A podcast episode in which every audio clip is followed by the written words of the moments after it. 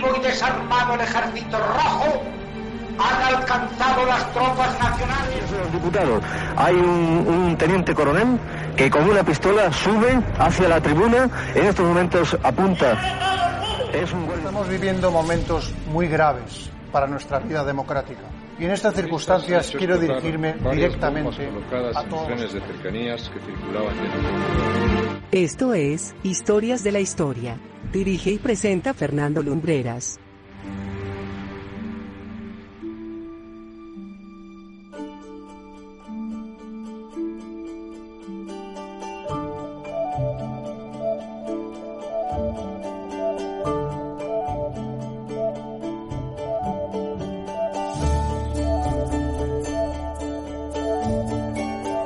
Muy buenas noches amigos, esto es Historias de la Historia, aquí en la sintonía de vivaradio.es, donde cada semana venimos a mover los engranajes de nuestra máquina radiofónica del tiempo para hablar de, un, de una biografía, de un hecho, de un capítulo de nuestro paso por, por este planeta en el que muchos han dejado huella, muchas veces a, a costa o a pesar o en beneficio de otros. La historia que os traemos esta noche eh, es una biografía de un personaje peculiar en una España convulsa. Y en el programa de hoy, para explicar quién era, quién era Federico Urales, quién era Juan Monsen Carret, eh, voy a contar con una ayuda a la que tengo que agradecer desde ya, antes de presentarlo siquiera, porque son dos personas que saben mucho de este personaje, Acaban de editar un libro fantástico, una revisión de la autobiografía del propio Federico. Para mí es un placer presentar a Teresa Belló, que es profesora del Departamento de Historia y Arqueología de la Universidad de Barcelona. Hola Teresa, ¿qué tal? ¿Cómo estás? Hola, gracias. Y también acompañando junto a Teresa, Ginés Puente, también profesor del Departamento de Historia y Arqueología de la Universidad de Barcelona. Hola Ginés. Buenas noches. Bueno, la pregunta es fundamental a estas alturas de, del programa, cuando recién lo acabamos de comenzar, como quien dice. ¿Quién era Federico Urales? Bueno, empiezo yo. Federico Urales era un personaje, yo creo que en parte eh, casi fascinante, en el sentido de que es un personaje muy poliédrico eh, y es, es, intelectualmente siempre es atractivo.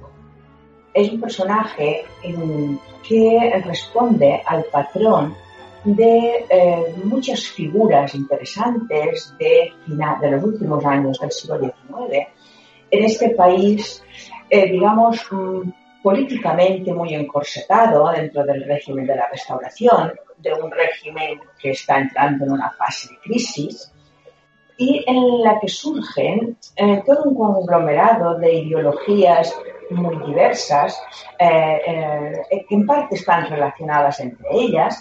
Mm, surge el anarquismo, obviamente el socialismo, que digamos sería, sería el sector más organizado, surge el libre pensamiento, surge el naturismo, diferentes corrientes de, de área muy diversas, todas tienen en definitiva un, un punto de, de relación.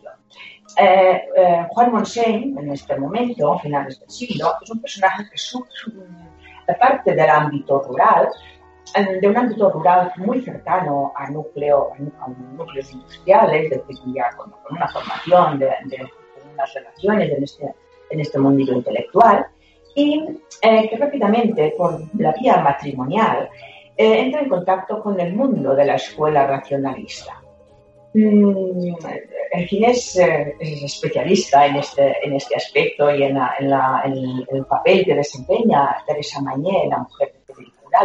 Pero es un personaje, yo diría, muy inquieto, muy activo, eh, con todo lo que esto tiene de positivo y al mismo tiempo con todos los elementos negativos que tienen estos personajes que eh, quieren ser protagonistas de la historia.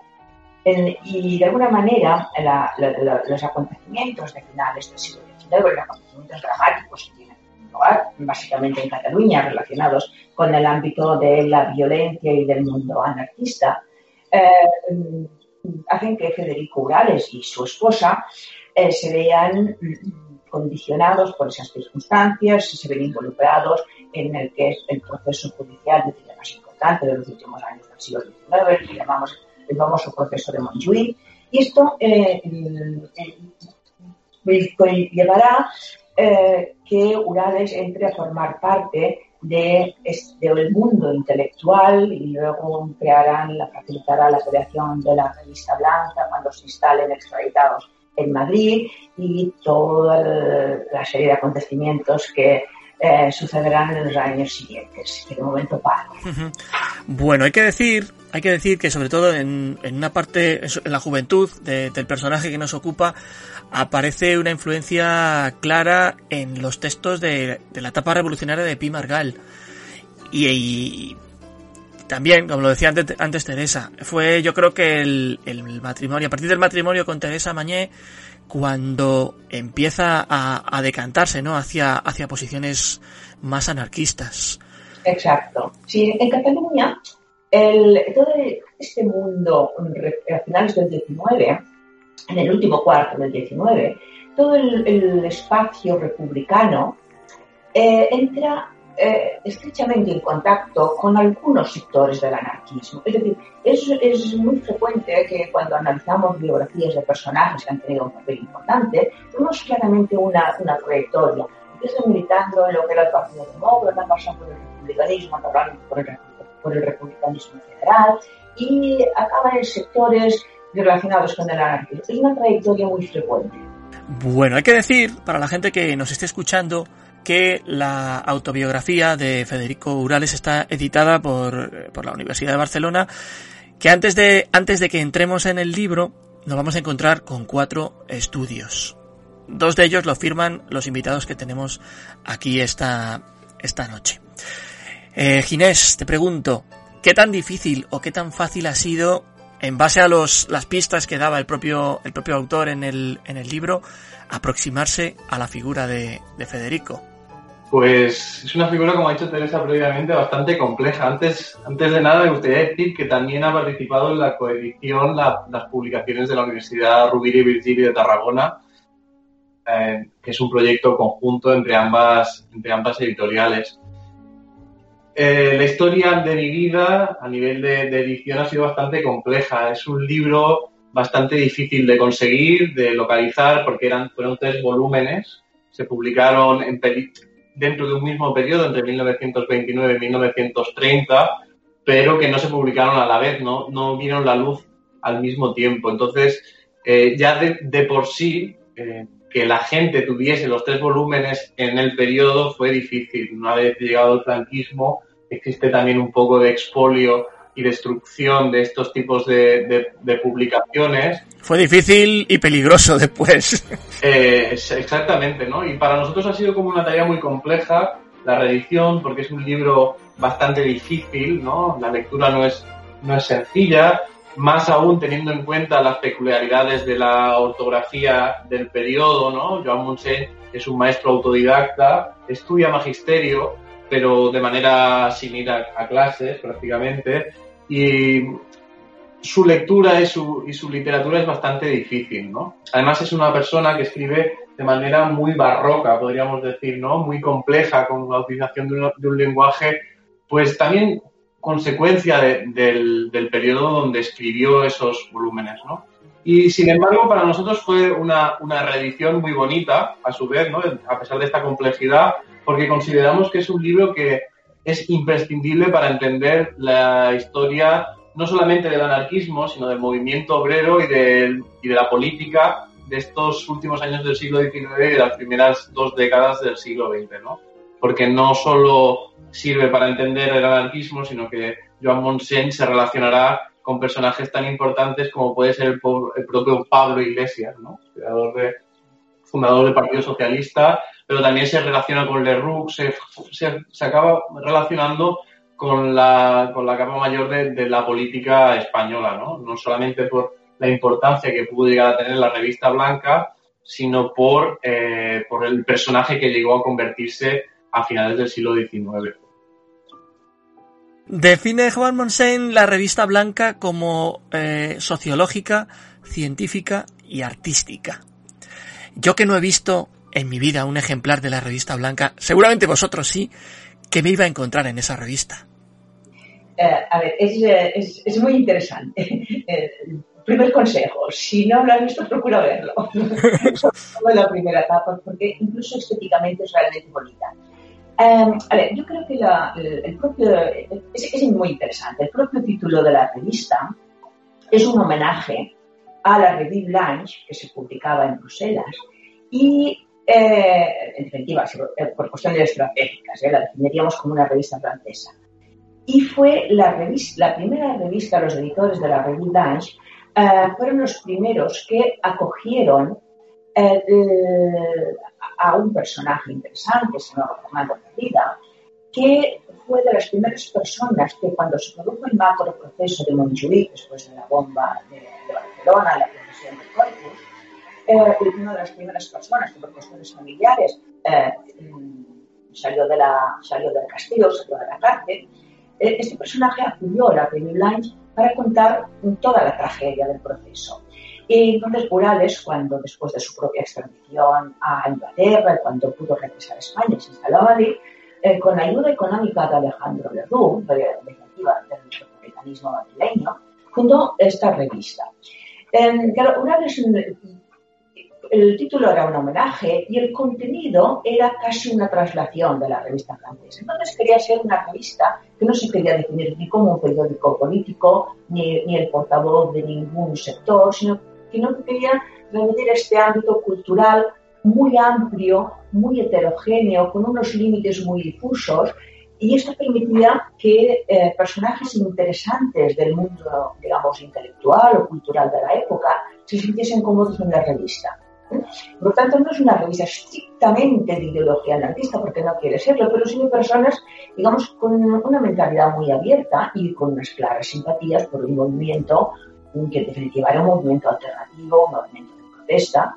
Y, aquí en parte el título. Me quería abarcar eh, estudios mm, muy diversos. Por eso tiene este, este, título un poco amplio y, que, en sí cabe todo. Cabe todo lo que proceda de un ámbito cultural e intelectual.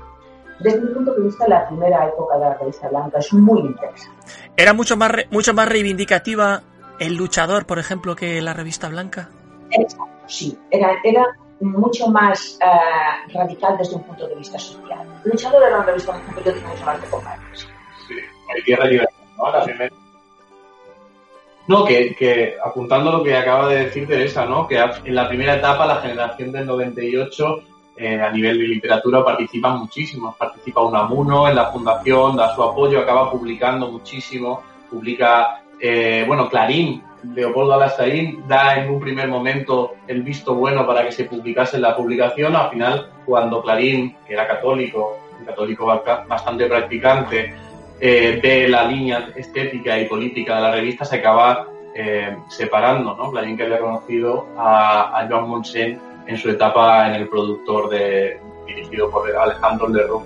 Es, un, es una revista en esa primera etapa que donde, donde participan pues como digo, Unamuno, Clarín, eh, acaba también eh, Pi Margall, acaban publicando todos los grandes intelectuales del periodo, sobre todo de esta primera generación del de esta generación del 98 y de esta, sobre todo, esa generación del, 98 teniendo en cuenta los, los escritores y escritoras más, más alternativos o con una tendencia más simpatizante por el movimiento libertario.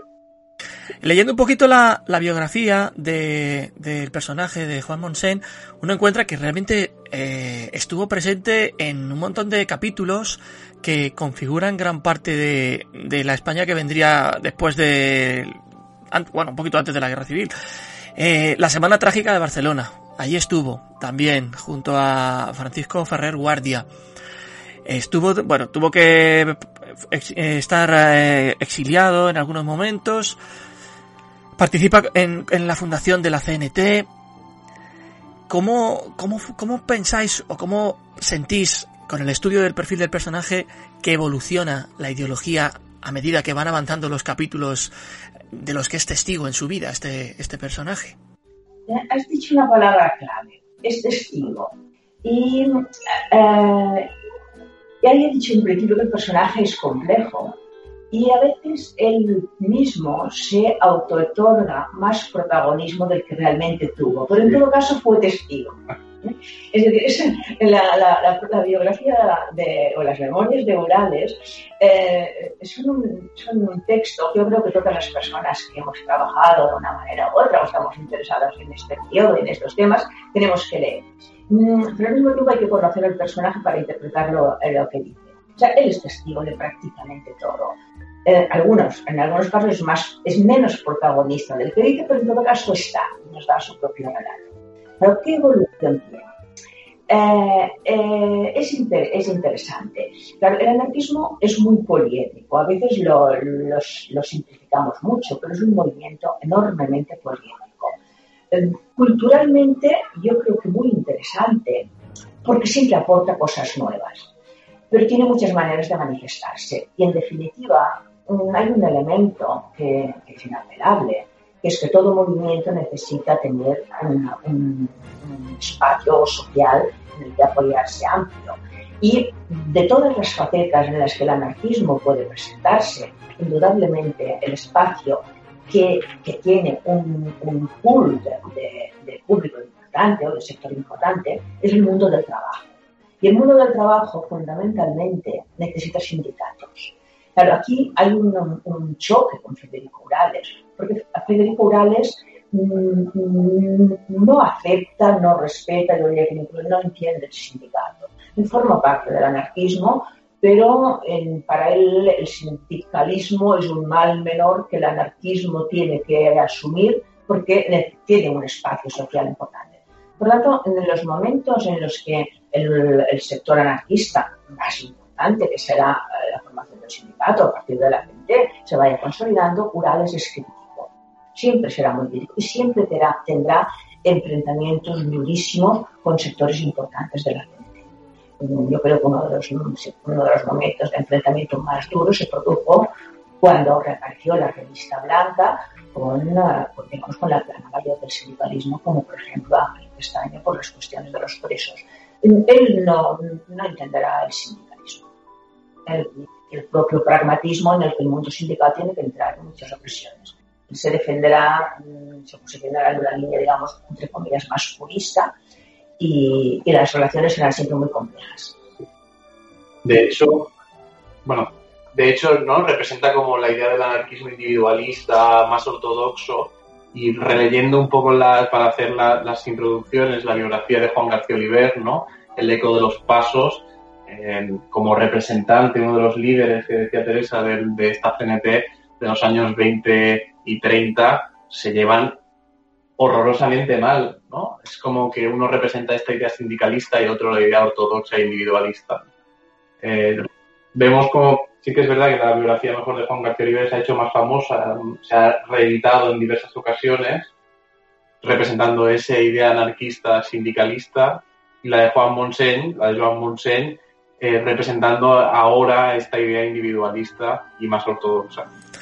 Pues aprovecho que me digáis esto para preguntar eh, directamente a la gente que no que acaba de incorporarse ahora mismo al programa eh, qué tanto influyó o qué, cómo, qué tan influyente fue el, papel de la, figura política que representó Jean Monseigne en su propia hija, en Federica, que llegó a ser incluso ministra de la Segunda República Española, si no me equivoco. ¿Qué, influencias de él encontramos en, su hija? Porque, bueno, su mujer, eh, Teresa Mañé en, Juan, es fundamental, pero los, padres de su hija, ¿qué, dejaron? Es una, pregunta complicada, una respuesta complicada. Porque, en esto coincidimos, coincidimos que yo, seguramente con matizaciones distintas, le voy a dar a su yo creo que la propia familia es una familia compleja yo partiría de la idea de que entre Juan Monseigne y Federica Monseigne, o entre Federico Urales y, su hija Federica Monseigne, hay una... Aquí entraría como la revista blanca, en cuestiones un poco sociológicas, aunque no me corresponda. ¿eh? Sería una sociología barata la que yo aplique. Eh, hay una adoración padre-hija. Federico Urales está mm, realmente prendado de su hija hay alguna expresión en, sus propias, las propias memorias que él justifica, llega a justificar la aparición de la segunda etapa de la revista Blanca por el hecho de que su hija es una persona intelectualmente potente y en aquel momento él considera que no hay ninguna publicación en el espacio español que sea capaz de acoger la capacidad productiva de su hija. Eh, creo que esto es una buena muestra del personaje. Por parte de Federica, eh, realmente luego las relaciones fueron entre padre e hija se deterioraron bastante con los años. Eh, por parte de Federica siente admiración por su padre. Yo creo que Federica siente admiración por lo que su padre ha conseguido. Es decir, en definitiva, y con todas las críticas que queramos hacer, su padre ha conseguido estar en el centro de un espacio, mm, desde muchos puntos de vista. Yo creo que Federica tiene, tiene admiración por esto, pero no creo que admire tanto al ideólogo padre. Eh, desde mi punto de vista, y es una opinión muy personal, yo creo que Federica está mucho más influida por su madre. En cambio, no admite la influencia de su madre. Ella misma, cuando habla de sus referentes, dice, bueno, mi referente es Teresa Claramunt. Claro, a mí me sorprende, ¿por qué su referente no es Teresa Mañé? Pero ella no lo admite que, que lo sea. son unas relaciones complejas. Nos encontramos teóricamente ante una, familia estupenda, o sea, una familia happy flower, pero mm, yo creo que, hay muchos egos por medio y dificultades de relación. Pero a mí, personalmente, hasta donde yo he trabajado, Ginés ha profundizado más en este tema, siempre me ha sorprendido esta falta de reconocimiento de, su de Federica por la capacidad intelectual de su madre. Ginés es un Dime, dime, Teresa. No, digo que Ginés quizás no, no comparte totalmente este, este, planteamiento que hice yo. ¿Qué opina Ginés? ¿Qué opina Ginés?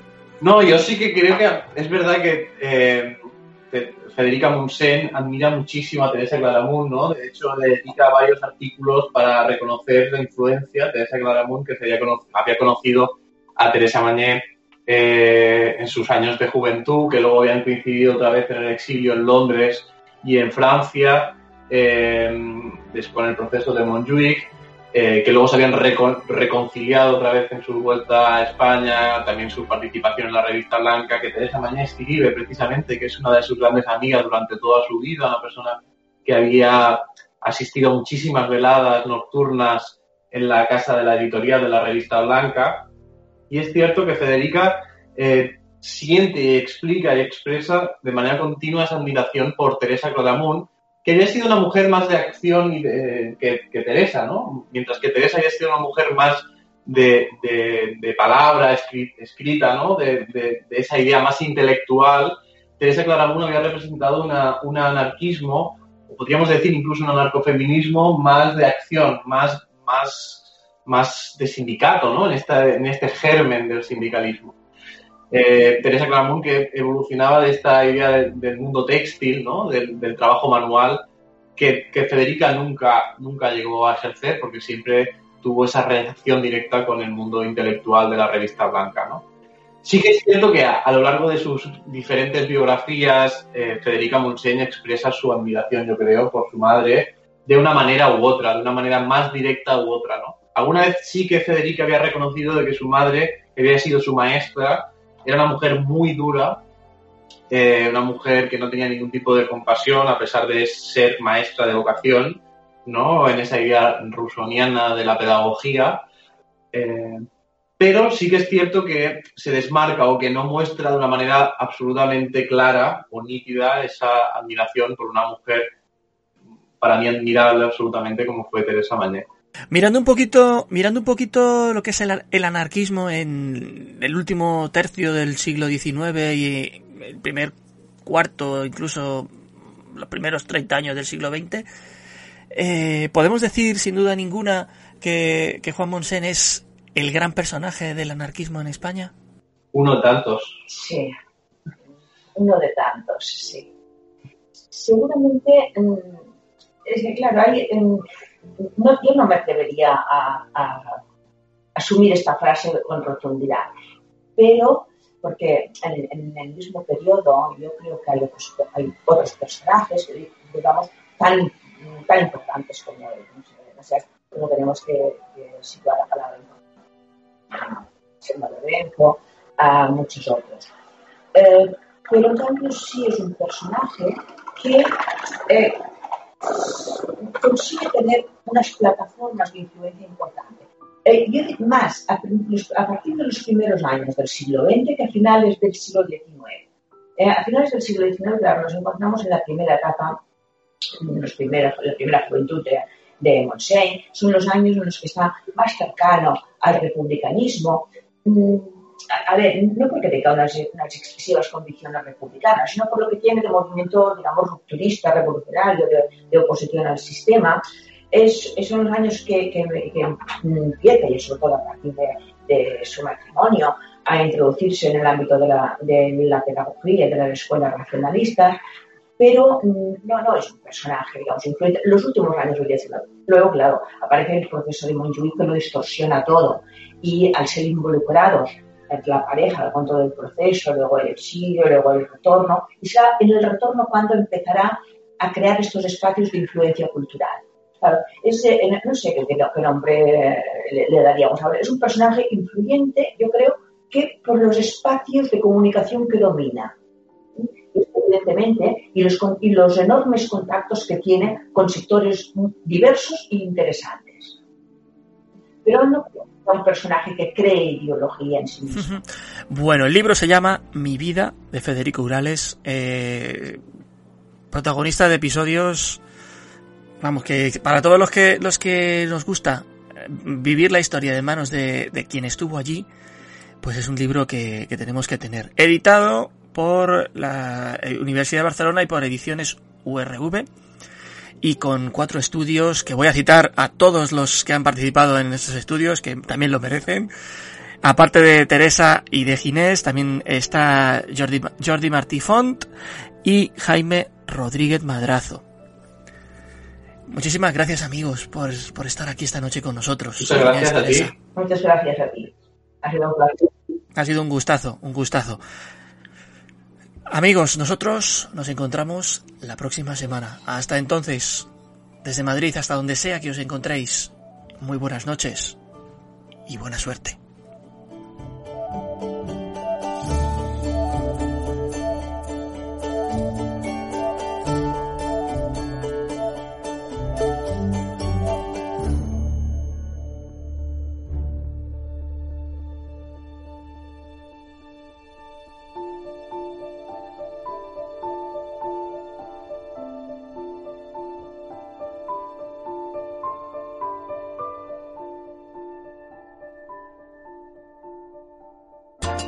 Viva Radio, tu radio de viva voz.